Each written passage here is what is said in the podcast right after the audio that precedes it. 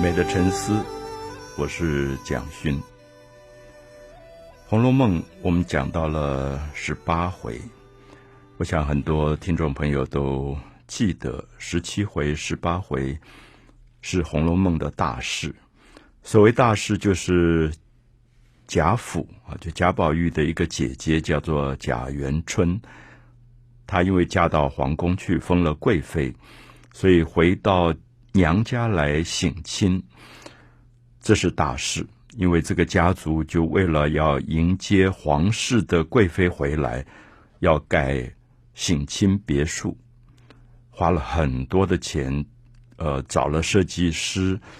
经营一个非常漂亮的园林，就是后来小说里主要的这个场景叫做大观园啊，大观园。所以我们在十七回、十八回讲这种大事的发生。那其实贾元春这个贵妃回来的时间可能只有一个傍晚，可是这个家族为了皇室的人到家里来，所以简直是人仰马翻。所以到了十九回，我们今天所谈到的十九回，你就感觉到所有的人都累坏了，说光是收拾。娘娘贵妃走了以后，留下来的东西就要三天左右，把所有东西收好，然后所有应该要打点的东西都都必须要处理好。所以我觉得《红楼梦》，我常常用一个方法去形容，因为它是一个很大的小说，这么大的小说长达八十回、一百二十回。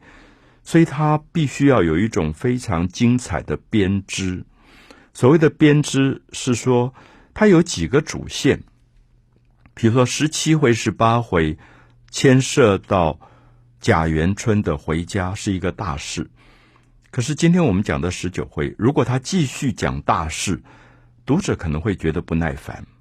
我们知道，我们看电影也是如此。就它有一个高潮，可这个高潮必须要慢慢铺叙堆叠，最后发生了高潮。可高潮过了以后，它必须要有个缓和的时间，让它慢慢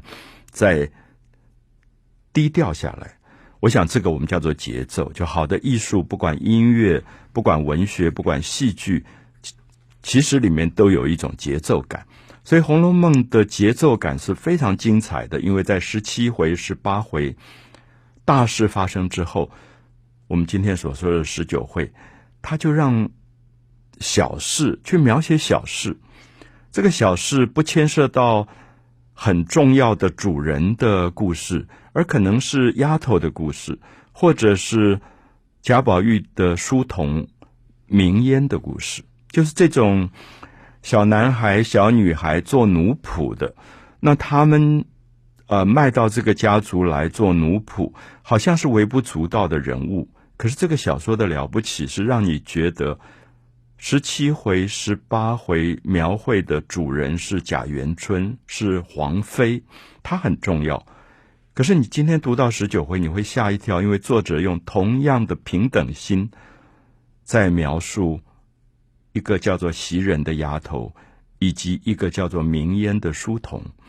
他们是卖身卖到贾家的。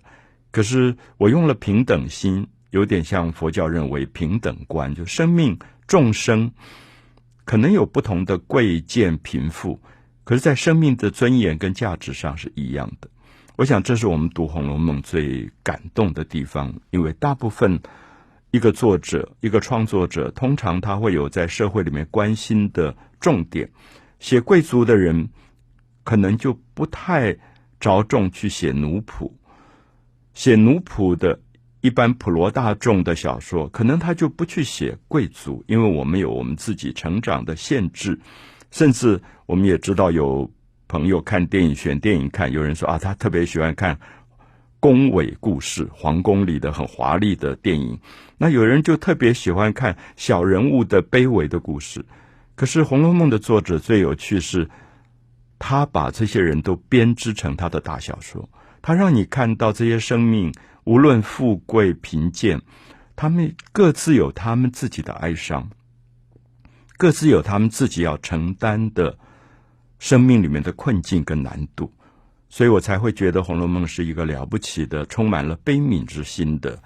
一个小说，所以十九回没有大事发生，里面描绘贾宝玉这个十三岁的小男孩身边最贴身的一个丫头叫袭人啊，袭人袭人姓花，这个繁花盛放的花。那袭人因为家里太穷，家里都活不下去了，最后就觉得有一个小孩十一二岁。就可以卖到有钱人家、豪门家去做丫头、做婢女，所以他就被卖出来，而且他卖出来是签了卖身契的，就是永远不能赎身的。所以我们读到这一段，我们就会发现袭人这一天被允许、被主人允许回家，好像是贾家的宽容，因为这个人是卖断在你家的。完全就是你们家的奴仆，可是贾府还算仁慈，就觉得哎呀，人家回家看看爸爸妈妈、哥哥，也是天伦之乐，就让他回家去了。那宝玉这个小男孩就觉得很无聊，因为袭人有点像他姐姐，他所有的大小事情，穿什么衣服、吃什么东西，都是袭人在照顾，从小照顾，所以宝玉就在家里很无聊。那这一段。十九回就在写这样的一个无聊的十三岁的男孩这一天发生的事情啊，特我自己非常喜欢《红楼梦》的第十九回啊，特别是到某一个年纪，你开始觉得读小说、看电影不是为了要看很夸张的高潮迭起的时候，你忽然会发现，如果一个电影的导演、一个小说的创作者能够这么低调的。去书写生命里面的卑微的小人物，你觉得其实是非常动人的。好，所以比如说我在节目里面也介绍过，像日本的电影导演像小津安二郎，他的电影里面很多卑微的小人物，可能在历史的大事件当中都不是伟大人物的，可是你会觉得耐人寻味。所以《红楼梦》里面我们就讲到说，因为宝玉十三岁。啊，一个像姐姐一样的丫头花袭人回家去探亲，而这个探亲其实是假的，因为他的哥哥叫花自芳，自己的字芬芳的芳。这个哥哥发现妹妹卖断到豪门去做丫头，结果很幸运，因为这个家族对这个丫头很好，因为通常这种丫头又打又骂的，那偏偏袭人就碰到一个很好的。少爷就是贾宝玉，贾宝玉是特别疼他的丫头的，他从来没有把他们当丫头，他真的把他们当姐妹一样一起长大，所以就在动了一个脑筋，说：“哎，袭人可不可以赎身回来？因为我们刚才讲过，他卖的时候是签了卖身契的，是不能赎身的奴仆。可是因为贾家很仁慈，就觉得也许可以去熬一熬。”那么就让这个女孩子再回来可以嫁人，因为嫁人又可以赚一些聘金啊，什么东西的。所以我们就看到这种女孩子袭人这个丫头的某一种悲剧，就是家里好像也就把她当一个可以赚钱的工具，卖过一次，现在发现好像还可以再赚一点钱，就跟她讨论说：“哎，要不要把你赎回来？那贾家也不会要这个钱，说不定还赏你一点钱。”那你就两头都有的赚，就袭人那天就哭了，就说当初你们家里的人哥哥你们都活不下去，只有我还可以赚点钱，就把我卖了。那现在好不容易觉得命很好，因为卖到这么好的家族，主人对我这么好，你们又要把我再卖一次吗？那能够再卖到这么好的人家吗？所以我觉得《红楼梦》的作者了不起，是因为他。我们刚刚说十七回、十八回，刚刚写过富贵的贵妃，皇宫里回来的贵妃。现在他在写一个不断被卖身的丫头，可是他同样的尊重他们，他同样觉得这些女孩子，她们的生命都如此如花盛放，不应该被糟蹋。那最有趣的是，我们看到这个小说里面写了一段，就是十三岁的宝玉，因为。最亲的姐姐袭人不在家，他就很无聊。那无聊就走来走去，结果后来，呃，另外一家的他的一个这个堂兄弟啊，堂兄就是贾珍，就在家里请客。贾珍是很小说里面蛮无聊的一个男人，每天就在谈酒色啊，然后家里面每天都是呃演戏啊、摆宴会啊，就说哎有宴会，那宝玉平常跟贾珍他们也不亲，也不太想参加他们宴会，也觉得那个宴会很无聊。这一天因为袭人不在，他觉得太无聊了，所以就去吧，也许也蛮好玩。听说有戏看，那说不定那个戏还好看。结果他去了以后，就发现。贾珍点的戏都是什么孙行者大闹天宫啊，然后锣鼓喧天，吵得不得了。宝玉其实不喜欢这种热闹，他就里面，我觉得《红楼梦》作者讲了一句话，是我们读这个小说很容易忽略的。他说：“宝玉在那边有点不耐烦，宝玉觉得繁华热闹，就是自己家族有钱，繁华热闹，每天吃喝玩乐。”可是繁华热闹到了如此不堪的地步，啊！特别注意这句话，因为我直接引用了《红楼梦》的原文。为什么富贵会如此不堪？为什么热闹会如此不堪？其实我想，有时候我们参加一个有钱人家的宴会，也会觉得，哎呀，实在玩的太过了，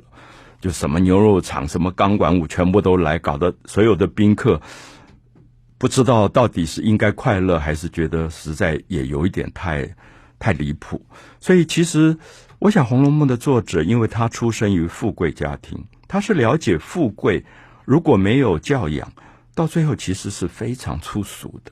啊，就是那种暴发户式的粗俗。所以，宝玉那天就觉得好无聊，因为无聊，他就离开了演戏的场所。他想了一个很奇怪的念头，他说：“啊，以前我来过我堂哥贾珍的家，我记得他有一个小书房，很幽静，书房里挂着一张画，画里面画了一个美人。他说，现在大家都在外面看戏，如此热闹繁华，那想那个美人一定是很寂寞的。我不知道大家听到这会不会觉得很奇怪？一个十三岁的小男孩会觉得画里面的一个女人如此寂寞，所以他就觉得说，那我去陪陪她吧。”所以《红楼梦》其实有些东西我们不太容易懂，因为他在讲一个十三岁的一个头脑有一点跟世俗的想法非常不一样的小男孩。可是小男孩充满对人的同情跟悲悯，甚至连画里的一个美人，他都觉得啊，这样的下午所有人都在那边胡闹，可是这个美人一定没有人陪他，那我去陪陪他吧。结果他就往那个书房走，那么下面就发生让你意想不到的事情，因为书房里。发生了让他吓一跳的事件。如果听众朋友读《红楼梦》的第十九回，读到这一段，不会不知道会不会像我在呃年轻的时候读他的时候，就忽然笑起来，因为宝玉这个小男孩的想法太有趣了，就是他忽然觉得大家都热闹，可是那个画里的美人这么寂寞，所以我要去陪陪他。就那个十三岁的青少年的奇怪的呆想法，他会觉得连画里的面画里的一个女人都是有生命的，都是值得你去爱她的。他就信步就离开了所有的热闹的场所，就慢慢一个人走着走向那个书房。结果很奇怪，他靠近那个书房的时候，忽然发现听到一种声音，书房里面有奇怪的人的声音，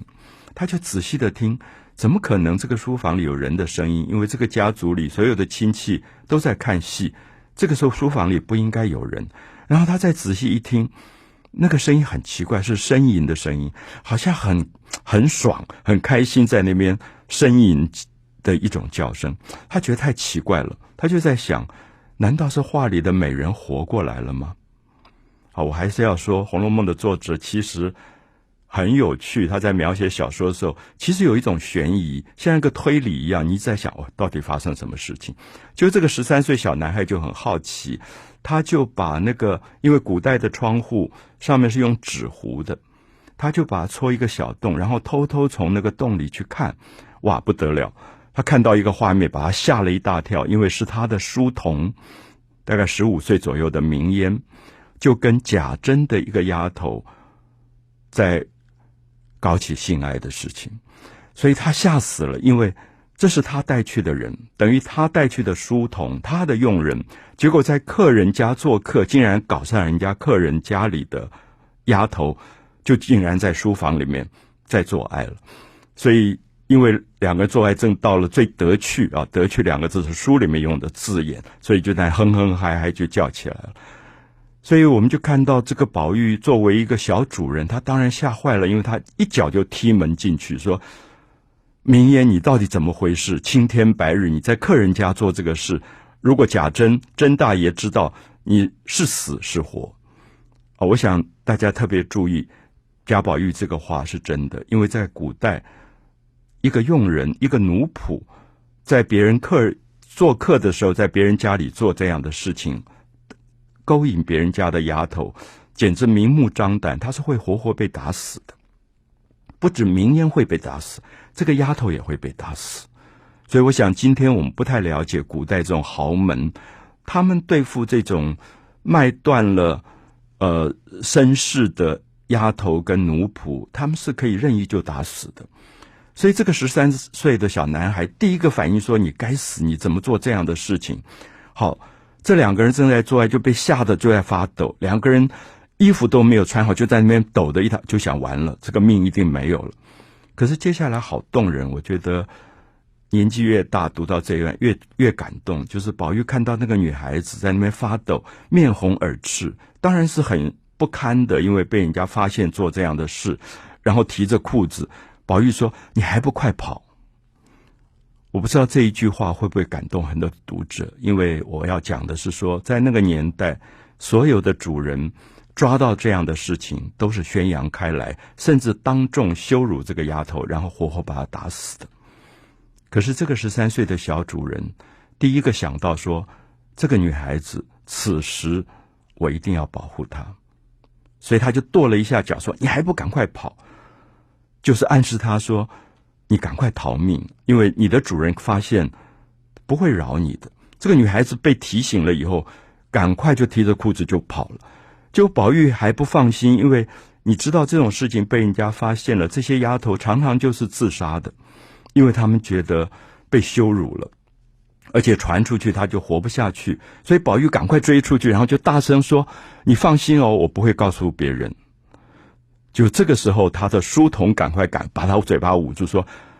二爷，你怎么这么大声叫？你不是明明要让人家听到吗？”所以这一段很好笑，可是又让你觉得很感动，因为他在讲一个十三岁的男孩子作为主人，其实颠覆了那个时代里面主仆的关系。